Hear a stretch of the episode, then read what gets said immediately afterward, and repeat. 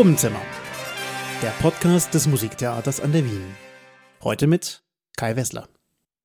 Liebe Zuhörerinnen und Zuhörer, ich begrüße Sie herzlich zu unserem Podcast Probenzimmer, bei dem die Dramaturgie Sie hinter die Kulissen des Musiktheaters an der Wien führen wird.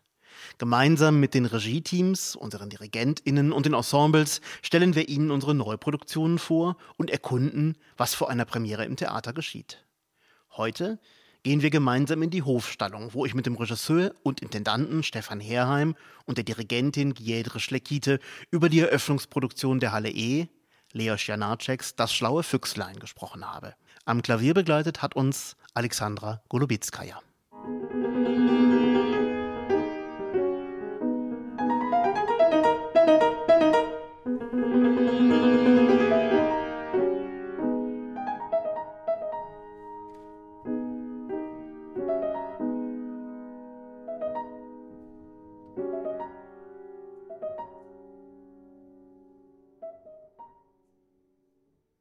Janacek war sechs Jahre älter als Gustav Mahler, er war zehn Jahre älter als Richard Strauss, aber seine Musik hat ja mit diesem spätromantischen Komponisten eigentlich gar nicht viel zu tun. Giedre, wie siehst du das? Janaceks Musik ist sehr, sehr individuell, sehr speziell.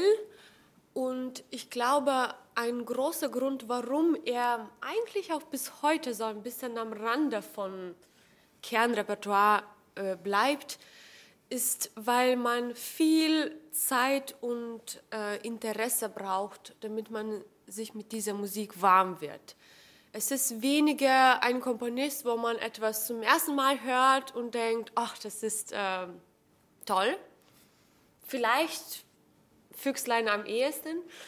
Ähm, aber je mehr man sich damit beschäftigt, dann wird man süchtig davon und dann versteht man immer mehr so das, das öffnet sich, diese Schatztruhe öffnet sich und ähm, ich glaube, das ist vielleicht der, der, Grund, warum auch er nicht sofort auch in Brünn und, und in Prag nicht gleich als der große lokale Komponist äh, sich schnell etablieren konnte. Mhm. Gedra hat gerade gesagt, man braucht ein bisschen, um reinzukommen, aber wenn man drin ist, wird man süchtig danach. Du inszenierst zum ersten Mal Janacek. Was ist die Schwierigkeit mit Janacek oder was war dein Zugang zu diesem Stück und was war dein Weg, um zu diesem Stück zu finden?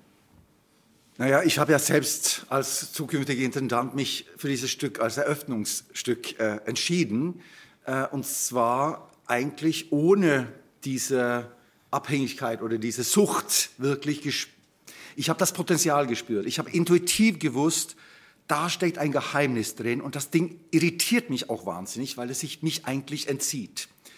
Zugleich habe ich sehr, sehr lange mich gewünscht, als Regisseur äh, mit Janaschek beauftragt zu werden, äh, was mir leider nicht gelungen ist. Das musste und wollte ich dringend ändern und habe diese Chance genutzt, eben aus diesem Gefühl heraus, was sich im Nachhinein sehr bestätigt hat und wo ich auch sehr froh bin, dass meine Intuition funktioniert. Ja? Weil ich, ich habe nämlich gespürt, das ist eigentlich ein Werk, was nicht jetzt nur Natur, Wald, Idylle, ein bisschen Philosophie ausstellt, sondern es ist im Kern eigentlich ein Werk über die Verwandlungskraft des Musiktheaters per se. Es ist äh, ein Werk, was wirklich in Nutsche nach dessen greift und sucht, was ich glaube relevanter als je zuvor geworden ist, nämlich das Thema Nachhaltigkeit und welche Voraussetzungen wir als Menschen schaffen müssen, um überhaupt nicht nur die Natur, unsere Lebensgrundlage zu sichern, nicht nur um aufzuhören, als Krone der Schöpfung durch die Welt blind zu laufen, sondern um auch eigentlich das eigene Glück in der Hand zu nehmen und zu verstehen, wenn wir uns nicht auch mit der Idee unserer eigenen Sterblichkeit versöhnen, kommen wir keinen Schritt weiter. Das Leben geht einher mit dem Tod und das muss eine Selbstverständlichkeit sein.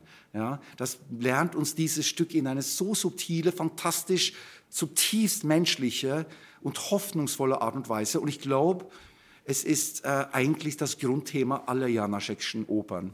Äh, dieses in seinem Umfeld sich so rechtfinden, aber letztendlich um an, zu sich selbst auch so kommen und, und äh, die Voraussetzung des Lebens zu umarmen. Leos Janacek hatte 1921 gerade Katja Kabanova beendet, also das Werk, das du auch vorher dirigiert hast. Äh, seine Haushälterin machte ihn auf einen Comic aufmerksam. Einen Comic über ein schlaues Füchslein, der in der Brünner Tageszeitung erschienen ist, und zwar in der Morgenausgabe. Äh, dieser Comic basiert wiederum auf Zeichnungen von Stanislav Lolek. Das ist ein tschechischer Landschaftsmaler, der mehr aus Zeitvertreib heraus kleine Zeichnungen über Tiere im Wald gemacht hatte. Und diese Zeichnungen hat der Redakteur der Brünner Zeitung von ihm aus dem Atelier mitgenommen und gedacht, naja, da kann man ja mal was draus machen. Es wollte aber niemand was draus machen. Also hat der Redakteur seinem zuständigen Redakteur Rudolf Tschernolidek die Zeichnung auf den Schreibtisch gelegt und gesagt, mach uns daraus mal eine Tiergeschichte. Tschernolidek war davon gar nicht so begeistert. Und er hat eine Tiergeschichte daraus gemacht, die dann wieder erwarten und ein bisschen gegen seinen Willen ein Riesenerfolg wurde, bis heute sein erfolgreichstes Buch sind. Janacek hat genauso über die Geschichten gelacht und über diese Comics wie seine Haushälterin und sehr schnell beschlossen, er macht daraus eine Oper. Das war sehr ungewöhnlich, denn es gab bisher keine Oper mit so vielen Tieren. Lange vor Walt Disney. Lange vor Walt Disney. Es gibt Tiergeschichten, es gibt Tierfabeln. Tierfabeln haben meistens eine Lehre. Wenn in der Fabel der Fuchs vorkommt, ist es meistens ein männlicher Fuchs. Es ist meistens ein Fuchs, der schlau ist und der den Menschen eine Art Lehre erteilt. Also diese Tiergeschichten sind meistens ein bisschen moralisch und Tiere sind eigentlich Menschen. Stefan, wie ist das hier? Also wir erleben, das Füchslein geht zu den Menschen, sie läuft da wieder weg, sie wird dann eigentlich zum Tier, sie erlebt Hochzeit, Geburt und Tod, aber was für ein Verhältnis ist zwischen den Tieren und den Menschen und was bedeutet dieses Füchslein? Es kommt eigentlich daher fast wie ein, ein verkleidete Tierparabel. In manchen Szenen tut es wirklich so, als würde es darauf hinauslaufen, aber, aber im Kern ist ja das Spannende und das ist tatsächlich dramaturgisch auch begründet in der Art und Weise, wie Janaschek sich diese Geschichten vornimmt. Also es verwandeln sich ja Menschen in Tiere und Tiere in Menschen, beziehungsweise laufen die in einem Anima-Verhältnis zueinander eigentlich umher. Also jeder Mensch ist eigentlich ein Tier, wie jeder von uns in einem Sternzeichen geboren ist oder eben am liebsten Hund wäre. Das ist bei mir so der Fall. Äh, ich denke, das ist eine merkwürdige Mischung aus einer unglaublichen novistisch oder wie sagt man, äh, äh, erneuernder Kraft Musiktheater so gestalten, jenseits einer herkömmlichen Dramaturgie, also überhaupt diese Rück, das Zurückgreifen auf eine Collage aus Kleingeschichten, um daraus plötzlich ein, ein, ein Oper zu erzählen, die überhaupt nicht wirklich von A nach B geht, sondern völlig versetzt zwischen Tier- und Menschenwelt springt und auch zeitlich ganz viel rauslässt und immer wieder nur, nur, nur diese, diese, dieses Licht auf etwas richtet und daraus aber so eine völlig eigensinnige und deswegen haben, kämpft man so lange und braucht man so lange mit dem Stück, bevor man eigentlich sieht, was da, da dabei eigentlich wirklich passiert. Dass es eigentlich das Leben entspricht, mhm. ja, im Kern, im Nutsche. Nämlich, dass, dass, dass wir in einem ziemlichen Chaos von Gefühlen und, und nicht einschätzbaren ähm, Relationen uns äh, zurechtfinden müssen. Und die Füchsin macht ja diesen extremen Schritt aus Kind wird sozusagen Frau.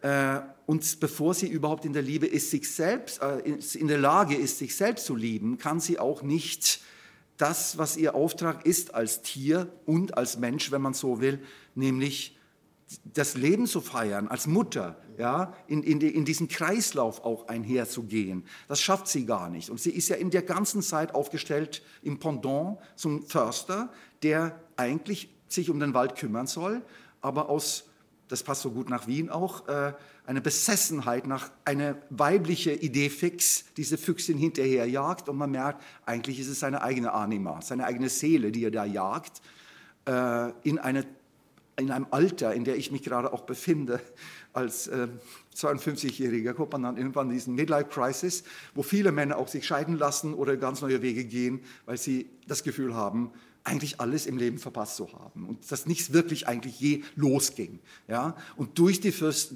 durch diese Füchsin und ihre Abenteuer, äh, durch die ständige Überlistung auch vom weiblichen Ich, äh, kommt er erst am Ende zu dem Punkt, wo er tatsächlich sich mit seiner eigenen Sterblichkeit versöhnt und dadurch eigentlich erst wieder in der Lage ist, die Beziehung, er spricht in der allerersten Szene davon, wie es in der Hochzeitsnacht war mit seiner Frau.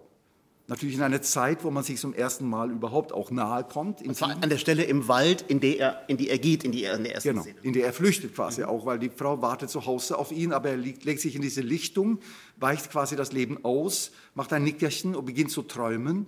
Und dann vermischen sich Traum und Wirklichkeit schon in der ersten Szene extrem. Und, und genau darauf setzen wir ganz stark in diese Inszenierung, dass dieser Naturkreislauf hat sehr viel mit unserem eigenen Werdegang, mit unserer eigenen Lebensgeschichte zu tun.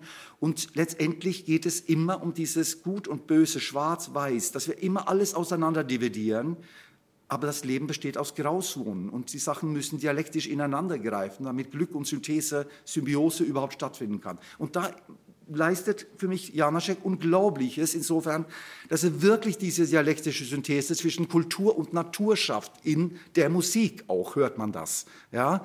Also er bringt etwas zusammen, was zusammengehört und was in der Weltgeschichte immer antagonistisch aufgestellt wurde. Ja? Aber Oper ist auch Teil einer Kultur, die Teil eines Kreislaufes ist, der einhergehen muss und nachhaltig im Einklang mit seiner Umgebung, also unsere Natur, äh, nur fortbestehen kann. Ja? Und sich immer neu gebiert durch uns. Ja? Janacek das macht mit der Aufhebung von Mensch und Natur in der Musik, darüber reden wir gleich. Wir hören jetzt eine Stelle nach dem Ende des ersten Bildes.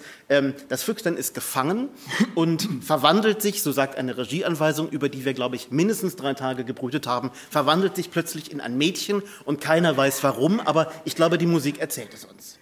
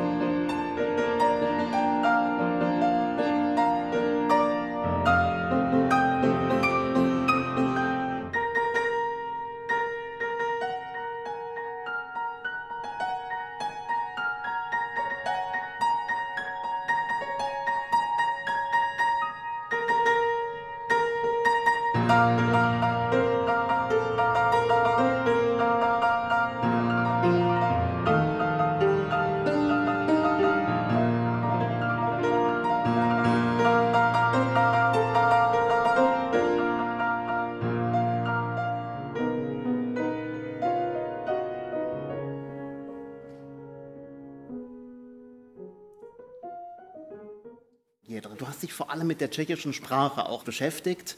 Wir haben einmal darüber gesprochen, man kann Janacek eigentlich nur auf Tschechisch aufführen. Vielleicht kannst du uns einmal kurz erklären, was ist das Besondere an dieser Sprache und wie färbt die Sprache auf die Musik ab? Ich glaube, die Beschäftigung mit der Sprache ist etwas, was man vielleicht auf, aus erstem Blick äh, nicht erkennt bei einem Dirigenten, weil wir doch irgendwie nichts aussprechen. Ähm, aber je mehr ich mich damit beschäftigt habe, dann habe ich verstanden, ich kann diese Musik äh, überhaupt nicht machen, bevor ich da jedes Wort dreimal durchgekaut habe.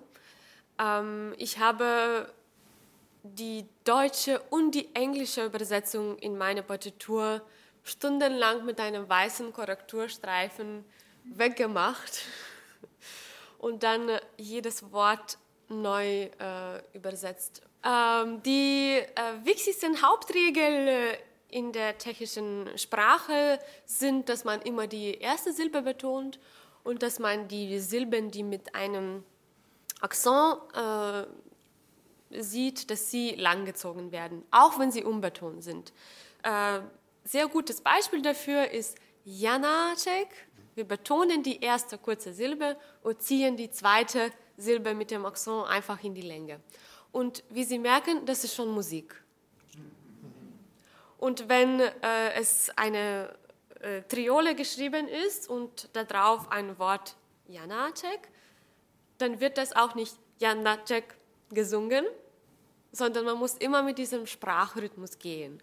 Und das heißt, ähm, damit haben wir jetzt sehr viel beschäftigt. Äh, zudem ist diese äh, Oper nicht auf äh, böhmisch-tschechisch geschrieben, sondern zu sehr großen Teils mährisch, äh, auf mährischem Dialekt. Und das zeichnet sich durch noch offenere Vokale. Also es gibt oft ähm, auf böhmisch-tschechischem wäre das O und da ist ein O. Also alles noch mehr offene äh, und darauf muss man dann auch äh, achten. Also das, das war der Prozess. Wenn man die Musik Janaceks lernt, dann merkt man sehr schnell, dass rhythmisch ist das eine richtig große Herausforderung. Es ist sehr polyrhythmisch. Wir haben oft 4 gegen 3, 5 gegen 4 verschiedene rhythmische Figuren gleichzeitig, die sehr äh, unabhängig voneinander äh, artikuliert werden müssen, aber doch gut zusammenpassen. Ähm, und äh, das eben zusätzlich mit diesem Sprachrhythmus, eigentlich, wenn man Sprachrhythmus dann versteht, dann wirkt dieser hochkomplexe Rhythmus dann plötzlich weniger komplex. Ergibt das Sinn? Absolut. Es gibt total Sinn. Also ich verstehe dich so, die Rhythmen sind eigentlich nicht am, am Reißbrett entworfen, sondern mit der Kenntnis der Sprache ergibt sich der Rhythmus quasi von alleine. Volkslieder spielen auch ein bisschen eine Rolle in dem Stück. Janacek hat ja sehr viele Volkslieder gesammelt. Also er hat versucht, diesen Nationalcharakter einzufangen, indem er Volkslieder gehört hat, aufgezeichnet hat, notiert hat. Er hat sich das Rauschen des Meeres notiert. Er hat sich Klänge von Tieren aufnotiert, also Vogelgezwitscher in Noten. Hört man das in der Musik? Also ist das eine naturalistische Darstellung von Tieren, vom Hund oder vom Stieglitz? Wir haben in der Musik schon ein paar so äh, Nachahmungen von Natur. Zum Beispiel haben den Hahn und dann äh, mhm. hört man den und dann der Schulmeister hört das auch, dass Oboe den Hahn uns gibt und sagt, ah, der Hahn kräht, ich muss nach Hause. Also ein paar solcher Stellen kommen vor. Es gibt eine Stelle äh, ganz zum Schluss, ähm, wenn die Streicher ein, ein Tremolo sul Ponticello sehr, sehr, sehr leise in dreifachem Piano spielen und dann der Förster sagt, ah, wenn nicht die fliegen, dann könnte ich ganz in Ruhe hier einschlafen. Also da weiß man ganz genau, dass dieses so Ponticello super leises Tremolo genau die, diese Insektenfliegen-Grundgeräusch äh, ist, das seine Ruhe stört in dem Moment. Also ja, es kommen, äh, es kommen diese direkte Naturnachahmungen, aber viel mehr finde ich diese also wir haben es ist nicht wie bei Puccini, der IA, immer ein Esel kommt bei Puccini, IA. Und es hat eine ganz andere Qualität, finde ich. Ja, es ist nicht, nicht plakativ, mhm. es ist antiplakativ, es ist sehr subtil. Mhm. Äh, ich finde aber auch noch viel mehr äh, diese, diese wunderbare Stellen, die jetzt äh, Sascha uns gespielt hat, also diese, diese Weite und Raum von Wald. Mhm. Also wenn das dann irgendwie so beginnt, dann kann man so richtig, finde den Wald hören. Ich weiß nicht, obwohl keine direkte Waldklänge jetzt nachgemacht werden, aber dieser Raum und diese Freiheit, die man im Wald äh, Aber Wald als Sehnsuchtsort natürlich. Mhm. Absolut. Mhm. Äh, und auch, ein Seele, auch als seelischer Zustand eigentlich von Raum und Freiheit. Mhm. Und dann äh, gerade als Kontrast dazu zum Beispiel die Kneipenszenen, wo wirklich die Menschen so eingeklemmt sind und man hört fünf Takte und man weiß, denen geht es nicht gut. Also diese, dieser Die tun nur so. Mhm. Die tun immer nur Sie so. Sie versuchen so zu tun, aber es war eine äh, Stelle in der Probe mit Stefan, die ich wirklich so im Kopf behalten habe, weil es so genial gel gelaufen ist. Wir haben diese Kneipenszene gemacht und Stefan so, ich weiß nicht, diese Szene dauert eineinhalb Minuten, ich habe das Gefühl, sie sitzen schon seit 20 Jahren da. Und ich so, Stefan, die sitzen seit 20 Jahren da. Mhm. Und zwar jeden Tag in dieser Kneipe, am selben Tisch, in dieser Gesellschaft. Und sie kommen da irgendwie nicht weiter. Mhm. Und Janacek schafft es in fünf Takte, ohne dass wir jetzt wirklich 20 Jahre da sitzen müssen. Er schafft es in fünf Takte, diese, dieses, dieses Gefühl, Gefühl, zu vermitteln. vermitteln. Ja. Das ist genial.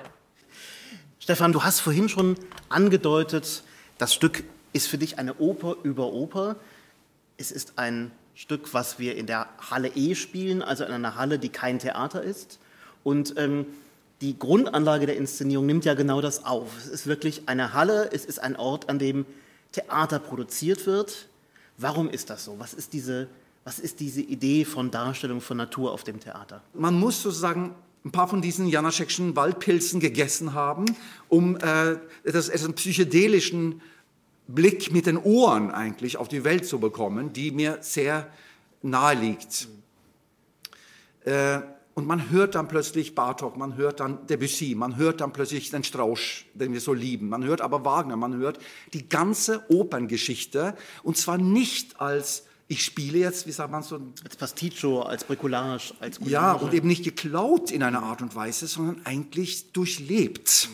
Es ist wirklich ein Fundament bei Janacek da. Er hat lange Zeit gebraucht, um zu reifen als Opernkomponist, wie du sagtest. Aber als er kam, kam das wie eine Welle.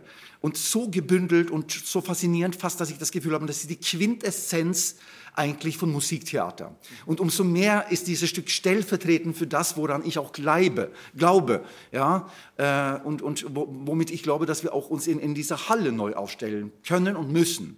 Und zwar ein bisschen jenseits diese Illusionsmaschine, die uns mit Seidenhandschuhe schön eine Geschichte vermittelt, sondern eigentlich die Herausforderung Oper auch ganz ernst nimmt und schon von Anfang an dieses unschärfe Verhältnis auch in Bezug auf den Umgang mit Illusion bedient.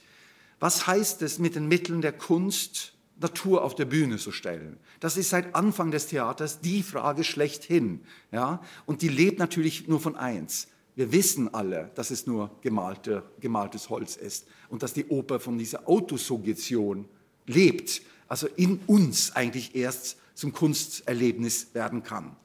Und was wir auf der Bühne stellen, kann eigentlich nur eine Anregung, ein Versuch sein, sie zu triggern, ihre Fantasie zu triggern, damit diese Kunst und damit diese Musik Raum gegeben wird. Und zwar in einem Verhältnis, wo ich sagen würde, nicht wie der Italiener, prima la musica dopo la parola, sondern eigentlich erst situative, nachvollziehbare Situation im Menschen und daraus öffnet sich dieses Meer aus Klang, so dass wir wirklich Oper anders erleben als in der Realität oder wie wir uns entschieden haben, uns auch abzustumpfen, um in der Realität mit der Realität klarzukommen, in der wir ständig zugedröhnt werden. Wir müssen nämlich lernen, unsere Sinne zu schärfen, wir müssen in der Oper mit den Augen hören und mit den Ohren sehen. Und das ist mein Anliegen als Regisseur. Und deswegen habe ich gesagt, die Halle ist die Halle. Und dies ist ein, eine Werkhalle. Das ist eine Werkstatt, wo wir Musiktheater an der Wien jetzt tolle Werke präsentieren wollen. Und habe gesagt, wir machen jetzt nicht den klassischen Rahmen aus Gold rumherum in einem, wie in einem Bild, sondern es ist die offene Halle als Werkstattshalle, wo Illusionen erzeugt wird und zwar für alles, was jetzt auch hier kommt in der nächsten Spielzeit. Wir sehen den Wald als Illusion, als gemalten Wald und dann drehen sich die Kulissen irgendwann um und wir sehen sie von hinten. Ist das diese Illusionierung im Sinne von, der, ich soll den Wald gar nicht schön finden? Oder ist der Wald vielleicht noch schöner, wenn ich weiß, dass er gemalt ist? Ja, und vor allem, wenn er sich abstrahiert, äh, dann beginnt er eigentlich erst eine Dimension zu bekommen, den er als Sehnsuchtsort haben kann. Also wenn ich nur auf das flache, tote Material gucke, mhm. aber plötzlich merke, durch eine Erhellung, eine Farbe in der Musik, drei Töne der Oboe, macht dieser Wald plötzlich so einen vollkommen anderen, ja, versetzt ihn regelrecht in eine völlig andere Dimension. Mhm. Damit spielen wir. Und deswegen gibt es eben auch immer diese zwei Realitäten. Also das Heute, das Hier und Jetzt, wo wir Theater rezipieren in einem Ort, wo wir versuchen, Theater zu erwirken, Werkstatttheater, und wie die Musik das Ganze plötzlich selbst übernimmt und wodurch diese Realitäten sich verselbstständigen, wo Traum auf Wirklichkeit stoßen. Wir sprachen ja in Bezug auf den Förster darauf. Und, und in, in dieses merkwürdige Unschärfeverhältnis versuchen wir den Abend sozusagen äh, erwachsen in dem Sinne zu gestalten, dass, dass, dass das Kind in uns wieder leben darf. Mhm. Ja? Es ist keine Kinderoper, aber es ist ein Stück über das verlorene Kind in uns.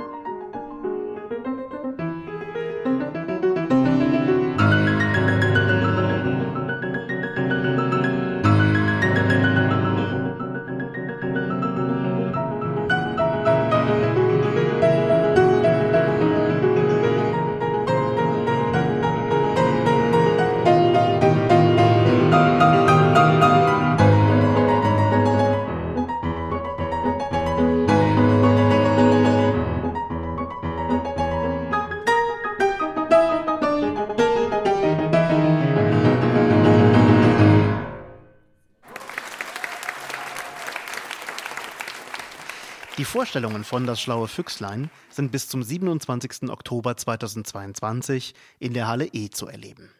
In unserer nächsten Folge dieses Podcasts unterhält sich mein Kollege Christian Schröder mit dem Produktionsteam von Rossinis La Gazza Ladra. Wir hören uns wieder, wenn wir in der Kammeroper die Komödie Der Baum der Diana, L'Arbore di Diana von Vicente Martini Soler proben. Bis dahin, bis bald.